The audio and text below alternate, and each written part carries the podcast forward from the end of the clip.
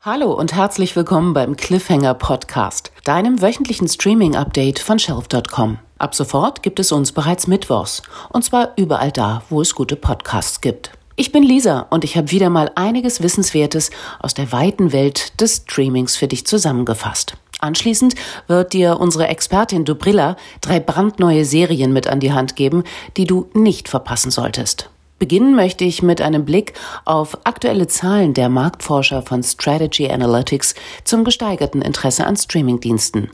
Wie du dir vorstellen kannst, fördert der sinkende Bewegungsradius von uns allen den Bedarf an Unterhaltung vom Sofa aus.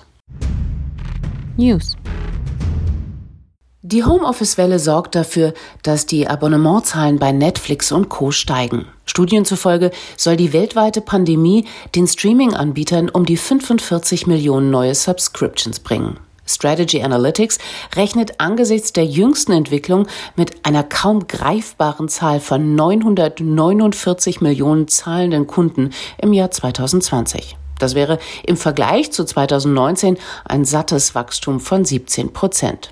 Allerdings ging man bei Strategy Analytics ohnehin von einem zügigen Wachstum im Video-on-Demand-Markt aus und prognostiziert bis zum Jahr 2025 1,43 Milliarden zahlender Abonnenten. Von einer Sättigung wird aktuell nicht ausgegangen, da mit der steigenden Zahl an neuen Anbietern die Bereitschaft steigt, pro Haushalt gleich für mehrere Streaming-Services Geld auszugeben. Um möglichst vielen Menschen in Zeiten von Ausgangsbeschränkungen Unterhaltung zu bieten und sich angesichts der stetigen Konkurrenz zu positionieren, verschenken Video-on-Demand-Anbieter aktuell Teile ihrer Inhalte. Wie schon vergangene Woche möchte ich dir dazu mal eine Übersicht geben. Nach einer aktuellen Studie zeigt die Fernsehnutzung gerade deutlich an, Kaum ein Medienangebot hat in den vergangenen Wochen mehr zugelegt. Die Einschaltquoten sind hoch wie lang nicht mehr. Selbst jüngere Zuschauer entdecken das lineare Fernsehen erneut. Um auf das gesteigerte Informations- und Unterhaltungsbedürfnis einzugehen, stellt die Mediathek von TV Now ihren Kunden ab sofort die Livestreams der linearen Sender der RTL-Gruppe kostenlos zur Verfügung. Bisher gab es nur die Pro7 Sat1-Gruppe via Join frei zu sehen. Damit die Zeit in den eigenen vier Wänden schneller vergeht und die fußballfreie Zeit erträglicher wird, gibt es bei Sky gratis Filmpakete. Für alle Kunden stehen Sky Cinema und Sky Entertainment für einen Monat frei zur Verfügung. Weil es momentan keine Fußball-Live-Übertragungen geben kann, kramt Sky in der Vergangenheit. Auf der Homepage kannst du täglich mit darüber abstimmen, welche legendären Fußballspiele erneut gezeigt werden sollen. Ein Service, den wir bislang nicht im Blick hatten, ist Rakuten TV. Die japanische Home Entertainment Plattform ist seit Oktober 2019 online und bietet derzeit ein größeres Kontingent an kostenlosen Blockbustern, Kinderfilmen und Dokumentationen an. Als Sofortmaßnahme gegen Familienstreit gibt Prime Video von Amazon Kindercontent frei. Auch ohne Abo stellt Amazon seinen Kunden Kinderserien und Filme umsonst zur Verfügung. Ein einfaches Amazon-Kundenkonto reicht aus, um beispielsweise Feuerwehrmann Sam oder Peppa Pig zu streamen. Allen Nutzern weltweit stellt der Porno-Streaming-Anbieter Pornhub seinen Premium-Dienst einen Monat lang kostenlos zur Verfügung. Seit Bekanntgabe des Angebots stieg der Traffic laut Anbieter um 18,5 Prozent an. Für das werbefreie Gratis-Streaming müssen Nutzer aber zumindest mit ihrer E-Mail-Adresse ein Konto anlegen. Für den Disney-Konzern ist Corona Fluch und Segen zugleich. Zwar mussten einige Kinostarts wie beispielsweise Mulan verschoben werden und auch die Freizeitparks sind weltweit geschlossen. Für Disney Plus, der erst Ende letzten Jahres erfolgreich in den USA startete und seit einer Woche auch in Deutschland verfügbar ist, könnte es nicht besser laufen. Wer jetzt einsteigt, um Disney-Klassiker, Pixar-Animationsfilme und Star Wars zu schauen, der kann den Dienst sieben Tage kostenlos nutzen. In Zeiten wie diesen, in denen die Streaming-Dienste stark zulegen, gibt es auch einen großen Verlierer, das Kino. Denn Kinos dürfen wohl auch nach der Hochphase der Krise noch eine Weile geschlossen bleiben. Denn in Kinos sitzen bekanntlich Menschen über einen längeren Zeitraum in einem geschlossenen Raum eng beieinander. Ein denkbar schlechter Zustand, um die Verbreitung eines hoch ansteckenden Virus einzudämmen. Für fast alle Kinos in Deutschland ist und bleibt die aktuelle Situation demnach existenzbedrohend. Vor allem für Programmkinos. Um diese kleinen Häuser am Leben zu halten, bietet ein solidarisch organisiertes Portal jetzt im Netz ungewöhnliche Filme an. zum Preis eines Kinotickets. Wie bereits in unserer vergangenen Episode berichtet, zeigt Kino on Demand aktuelle Kinofilme. Das Beste aber, du unterstützt mit jedem Ticketkauf ein lokales Kino in deiner Nähe. Was es bei Kino on Demand zu sehen gibt? Hm.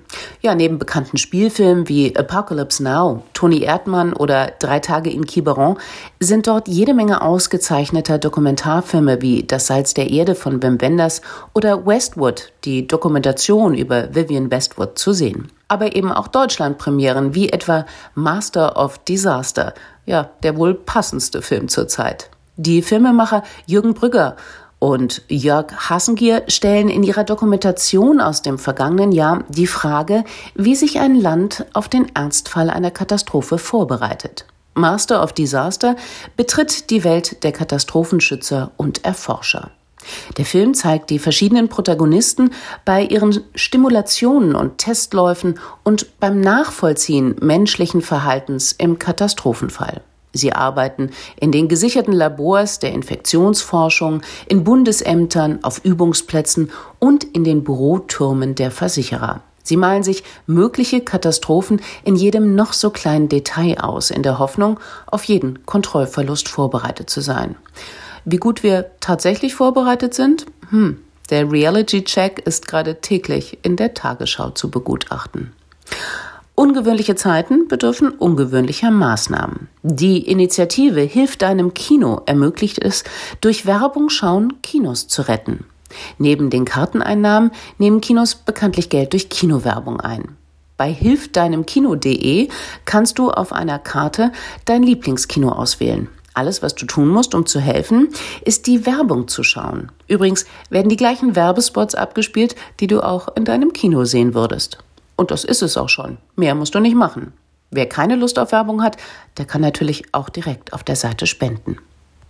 Auch die Theater ächzen hierzulande unter der aktuellen Lage und verlagern notgedrungen ihre Aufführungen in den digitalen Raum. Eine Punktlandung für Deutschlands erste Streaming-Plattform für Theater, SpectU, das erste Theater-Videoportal in deutscher Sprache für freie und städtische Bühnen, bringt seit ein paar Tagen aktuelle Theaterstücke in voller Länge ins Netz. Das Portal befindet sich derzeit in einer öffentlichen Beta-Phase und hält bereits die ersten Theaterstücke online bereit. Der Zugang ist in dieser ersten Zeit kostenfrei. Bislang finden sich auf der Seite Produktionen insbesondere von Kulturzentren wie dem Schlachthaustheater in Bern, dem Berliner Ballhaus Ost, den Berliner Sophienseelen oder der Roten Fabrik Zürich. Es geht um Performancekunst, aber mit dem Theater Oberhausen ist auch ein klassisches Stadttheater vertreten, das hier eine Salome-Inszenierung aus dem Jahr 2019 vorstellt. Ob die ganz großen Häuser mitspielen werden, das wird sich erst noch zeigen. Zwar kann das Live-Erlebnis beim Theater durch nichts ersetzt werden,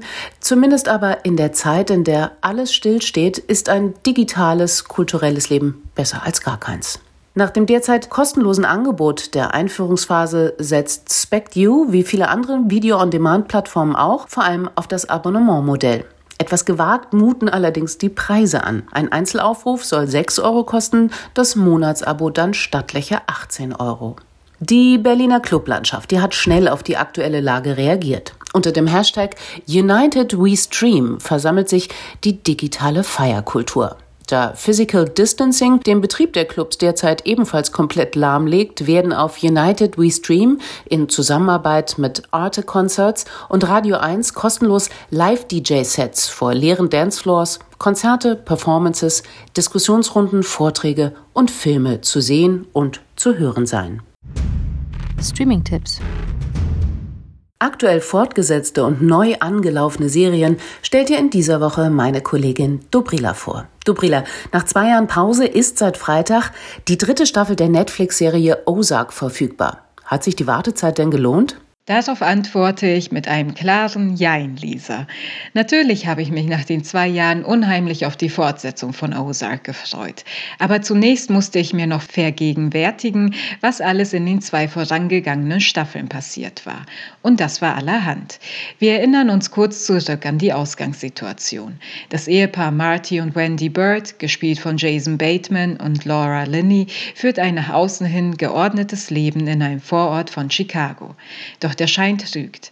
Marty ist nicht nur ein talentierter Finanzberater, sondern wäscht mit seinem Geschäftspartner Geld für ein mexikanisches Drogenkartell. Als der Kartellboss Dale feststellt, dass Martys Partner ihm Geld gestohlen hat, muss dieser daran glauben und Marty kann sich nur mit einem wahnwitzigen Angebot retten. Innerhalb von fünf Jahren will er 500 Millionen Dollar fürs Kartell waschen im US-Bundesstaat Missouri, durch das sich die titelgebenden Ozark-Gebirge ziehen. Die erste Staffel zeigte, wie sich die Birds mit ihren beiden Teenagerkindern nach Osage Beach, einem Ferienörtchen in Missouri, begeben, um sich dort eine kriminelle Existenz aufzubauen. Dass in diesem Fleck aber schon einige kriminelle Einheimische das Sagen haben, hatten Marty und Wendy nicht auf dem Schirm. Der Plot verdichtete sich im weiteren Verlauf zusehends und ich war immer wieder überrascht über die plötzlichen Wendungen und wie viele auch sehr interessante Charaktere verfrüht sterben mussten, teilweise auch wirklich aus erzählerischer Bequemlichkeit. Am Ende der zweiten Staffel hatte Marty alles dran gesetzt, dem Kartell zu entkommen und sich mit seiner Familie ins Ausland abzusetzen. Doch nachdem die beiden gerade ein Schiffscasino fürs Kartell erworben hatten, bestand Wendy darauf, in den Ozarks zu bleiben, angeblich aus Sicherheitsgründen. Schon da bekam man den Eindruck, dass Wendy, ehemals politische Beraterin, an ihrem kriminellen Lebensstil langsam Gefallen findet. Und bei diesen immer mehr auseinanderstrebenden Motiven der beiden Charaktere setzt die dritte Staffel nun an. Während in Mexiko ein brutaler Kartellkrieg zwischen dem Arbeitgeber der Birds und seinem Rivalen tobt, wittert Wendy die Chance, hiervon profitieren zu können. Sie bietet dem Kartellboss Omar Navarro einen lukrativen Deal für scheinlegale Investments an und sichert sich die Unterstützung der eiskalten Kartellanwältin Helen. Alles über Martys Kopf hinweg. Die seit Beginn von Ozark herrschende Ehekrise der beiden spitzt sich in dieser neuen Staffel dramatisch zu. If we had just kept our heads down, Wendy. There's nothing we can do about that now. We're committed. Oh, yeah? We have made promises to our shareholders about this casino, and I don't think we want to annoy our shareholders. I want you to admit something. I want you to admit this is all about you and has nothing to do with what is best for us. You have done nothing but fight me on this. I was trying to protect our family. That is such a tired, Is it? tired excuse. Let's pause there. A marriage is only as good as its trust. Vor allem Wendys komplexer Charakter wird im Verlauf dieser neuen zehn Folgen immer stärker herausgearbeitet und von Laura Linney wirklich grandios gespielt. Wir erfahren von ihrer schwierigen Kindheit in North Carolina, als plötzlich ihr Bruder Ben auftaucht. Dieser hat nicht nur eine große Schwäche für Martys loyale Komplizin Ruth im Gepäck, sondern auch eine schwere psychische Erkrankung, die ihn unberechenbar macht. Auch andere neue Figuren befeuern die in Ozark ohnehin nie ruhenden Konflikte weiter. Etwa Frank Cosgrove Jr., das anmaßende Söhnchen des Kansas City Mafia-Bosses. Diese können aber kaum die Lücken füllen, die viele interessantere Nebenfiguren durch ihren frühen Serientod hinterlassen haben. Zudem tritt in der aktuellen Staffel noch stärker hervor, worunter Ozark von Beginn an gelitten hat. Überzogenes, Unwahrscheinliches und mitunter gar völlig Abstruses rund um die Machenschaften der Birds wird immer tillfälliga. Natürlich bildet solch eine Serie nicht die Realität ab, aber einige Begebenheiten sollten zumindest noch vorstellbar und erklärbar erscheinen. Etwa, warum das FBI die Birds noch immer nicht zu fassen gekriegt hat. Dass dies auch in dieser Staffel wieder ins Auge fällt, liegt daran, dass sich der Plot immer mehr vom ursprünglich Reizvollen an dieser Geschichte entfernt hat. Der Einzug einer harmlos erscheinenden, liberalen Mittelschichtsfamilie in ein gefestigtes kriminelles Milieu im Mittleren Westen Westen, das einen konservativen Stolz- und Moralkodex vor sich herträgt. Das Ende dieser neuen Staffel von Ozark macht aber Hoffnung, dass wir zu eben diesem Spannungsfeld zwischen den einheimischen Kriminellen und den Birds zurückfinden könnten. Von daher will ich Ozark nicht vorzeitig abschreiben, auch wenn ich die aktuelle dritte Staffel als bislang schwächste empfinde. Ansonsten hast du dich in der Modewelt rumgetrieben und in Making the Cut, einer Designshow, reingeschaut. Wie ist denn da dein erster Eindruck? Eine überraschend kurzweilige Sendung, muss ich gestehen. Wir kennen ja Heidi Klum im Showkontext hierzulande vor allem als Moderatorin und Jurorin der Fernsehsendung Germany's Next Top Model, die ich aus tiefstem Herzen verabscheue. Aber jahrelang war sie in den USA auch als Host einer Designshow namens Project Runway tätig, die sie über sagenhafte 16 Staffeln begleitete. 2018 im Zuge des MeToo-Skandals verkündete Heidi Klum schließlich, schließlich, dass sie die von der Weinstein Company produzierte Show verlassen und ein Angebot von Amazon Prime annehmen würde. Mit ihr kam auch Tim Gunn, der als charmant förmlicher Modeexperte den Designern und Designerinnen bei Project Runway zur Seite stand. Und seit Freitag gibt es die ersten zwei Episoden dieser Show auf Amazon Prime zu sehen. Welcome to Making the Cut. Yes! Heidi and I teamed up with Amazon to launch the next global fashion business. The winner will receive $1 million and will create a collection available worldwide exclusively on Amazon. This can definitely take my brand to the next level. It would be able to make bigger collections, to get better showrooms. This is the biggest opportunity of my life. I can't mess this up. Also, each episode, the winning look will be available in the Making the Cut store. Making, making the, the cut, cut, making the cut, making the cut. Wer wie ich einige Staffeln von Project Runway geschaut hat, wird vieles von dessen Showkonzept in Making the Cut wiedererkennen. Auch in dieser zehn Episoden umfassenden Show konkurrieren zwölf Modedesign-Talente um einen Hauptgewinn, der sie in ihrer Karriere ein Stück voranbringen sollte. Eine Million US-Dollar, die als Investment in die eigene Modelinie gedacht sind. Dafür müssen die zwölf Kandidaten pro Episode einen zweifachen Entwurf umsetzen. Ein möglichst arten atemberaubendes Showpiece für den Laufsteg und einen simplifizierten Look. Letzterer soll, sofern der Designer in dieser Episode gewinnt, bei Amazon käuflich zu erwerben sein. Und hier wird auch der große Unterschied zu Project Runway deutlich. Eine Show, in der aggressives Product Placement ohne Ende stattfand, die Vertriebspartner aber nicht so global ausgerichtet waren. Amazon nimmt für diese Show ordentlich Geld in die Hand und stellt den Kandidierenden tatsächlich einen größeren Bekanntheitsgrad und Vertriebsweg in Aussicht. Ordentlich investiert wurde auch ins Setting und den Look der Show.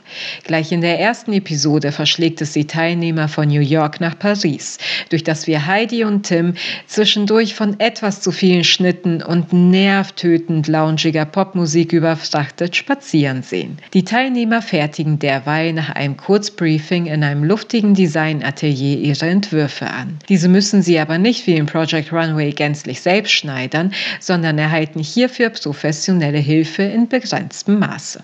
Wer sich jetzt aber Sorgen macht, dass sie es viel zu leicht haben könnten, dem sei versichert. Nein, es gibt auch hier wieder einiges an Zeitmanagementfehlern, Stoffdebakeln und zu kurz geratenen Säumen zu sehen. Interessant ist dabei auch, was für unterschiedliche Styles in dieser erfrischend divers ausfallenden Designerriege vertreten sind. Vom cool verruchten Schick, den uns Esther aus Berlin präsentiert, über die avantgardistisch schrägen Entwürfe von Sander aus Belgien bis bis hin zu den Schleifen und Pailletten, mit denen uns die quietschfidele Amerikanerin Martha quält. Spätestens bei der Modenschau, die erste findet gleich vom Eiffelturm statt, stellt sich dann heraus, wie gut die Teilnehmerinnen ihre ambitionierten Entwürfe umsetzen konnten. Und hier begutachtet sie auch die vierköpfige Jury, in der einige bekannte Namen aus der Modewelt vertreten sind. Karine Roitfeld, die ehemalige Chefredakteurin der französischen Vogue, Nicole Ritchie, die die inzwischen weniger als Paris Hiltons beste Freundin, sondern vielmehr für ihre eigene Modelinie bekannt ist, Jungdesigner Joseph Altuzura, den ich persönlich vorher noch nicht kannte, und Modelikone Naomi Campbell. Und die ist für Making the Cut ein sehr großer Gewinn. Nicht nur wegen ihres Bekanntheitsgrads, sondern vor allem wegen der beängstigend klaren Worte, die sie für die Designs übrig hat. Eins von vielen Highlights in dieser Reality-Show, die garantiert nicht das Rad neu erfindet, aber gut unterhält und die persönlichen Dramen klein hält. Seit dem 27. März wird Making the Cut auf Amazon Prime wöchentlich mit mit zwei jeweils einstündigen Folgen fortgesetzt. Das Finale wird am 24. April zu sehen sein. Und zu guter Letzt blicken wir in die Zukunft. Auf Amazon Prime startet an diesem Freitag die Mystery-Serie Tales from the Loop. Was ist der Hintergrund dieses Neustarts? Ein faszinierender, wie ich finde. Denn Tales from the Loop basiert auf den digitalen Gemälden des Künstlers Simon Steinhag. Der 1984 geborene Schwede hat Spieledesign in Stockholm studiert und damals erstmals mit der Malerei in Photoshop experimentiert, der er sich in den kommenden Jahren vollkommen widmen sollte. Seine Malereien, und ich empfehle ausdrücklich, da mal online zu stöbern, stellen zugleich düster und nostalgisch anmutende schwedische Landschaften und urbane Szenarien dar, in denen etwas nicht zu stimmen scheint. Beim Betrachten dringt man ins bekannte Uncanny Valley ein. Einerseits kommt einem vieles vertraut vor, Straßen, die sich durch sattes Grün schlängeln, verschneite Wohngegenden, ein Haus am See. Die Autos und die Kleidung der Menschen, die wir mitunter sehen, deuten auf die 80er Jahre. Doch mittendrin finden sich monströse technologische Bauten und Maschinen, wie wir sie nicht einmal aus unserer hochtechnologisierten Gegenwart kennen. Als hyperrealistisch oder komplizierter neo-retro-futuristisch werden Steinhags Gemälde mitunter bezeichnet. Und dies scheint er durchaus zu beabsichtigen.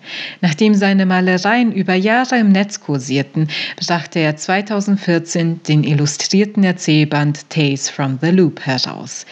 Dieser, so war dem Cover zu entnehmen, präsentierte Malereien aus einer Kindheit, die es nie gab und einer Zukunft, die hätte sein können. Das Ganze reicherte Steinhag mit einer Hintergrundgeschichte an, in deren Zentrum der sogenannte Loop steht.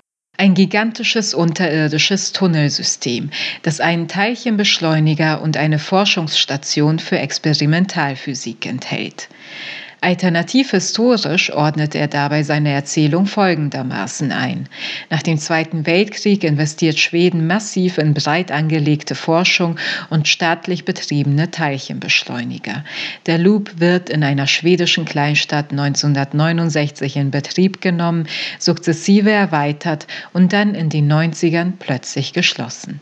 Steinhags Prämisse ist, dass er und seine Freunde auf ihre Kindheit inmitten dieser Atmosphäre radikaler Hinwendung zum technologischen Fortschritt zurückblicken, bevor die Entscheidungsträger den zahlreichen Projekten ihre Rücken zukehrten. Die Bilder von Tales from the Loop, das sich noch über eine Kickstarter-Kampagne finanzieren musste, fanden breiten Anklag.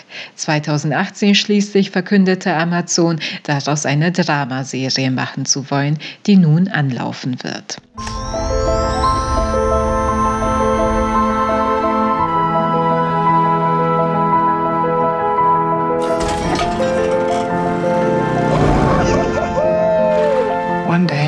Years from now, you'll wonder if this really happened. Or if it was a dream.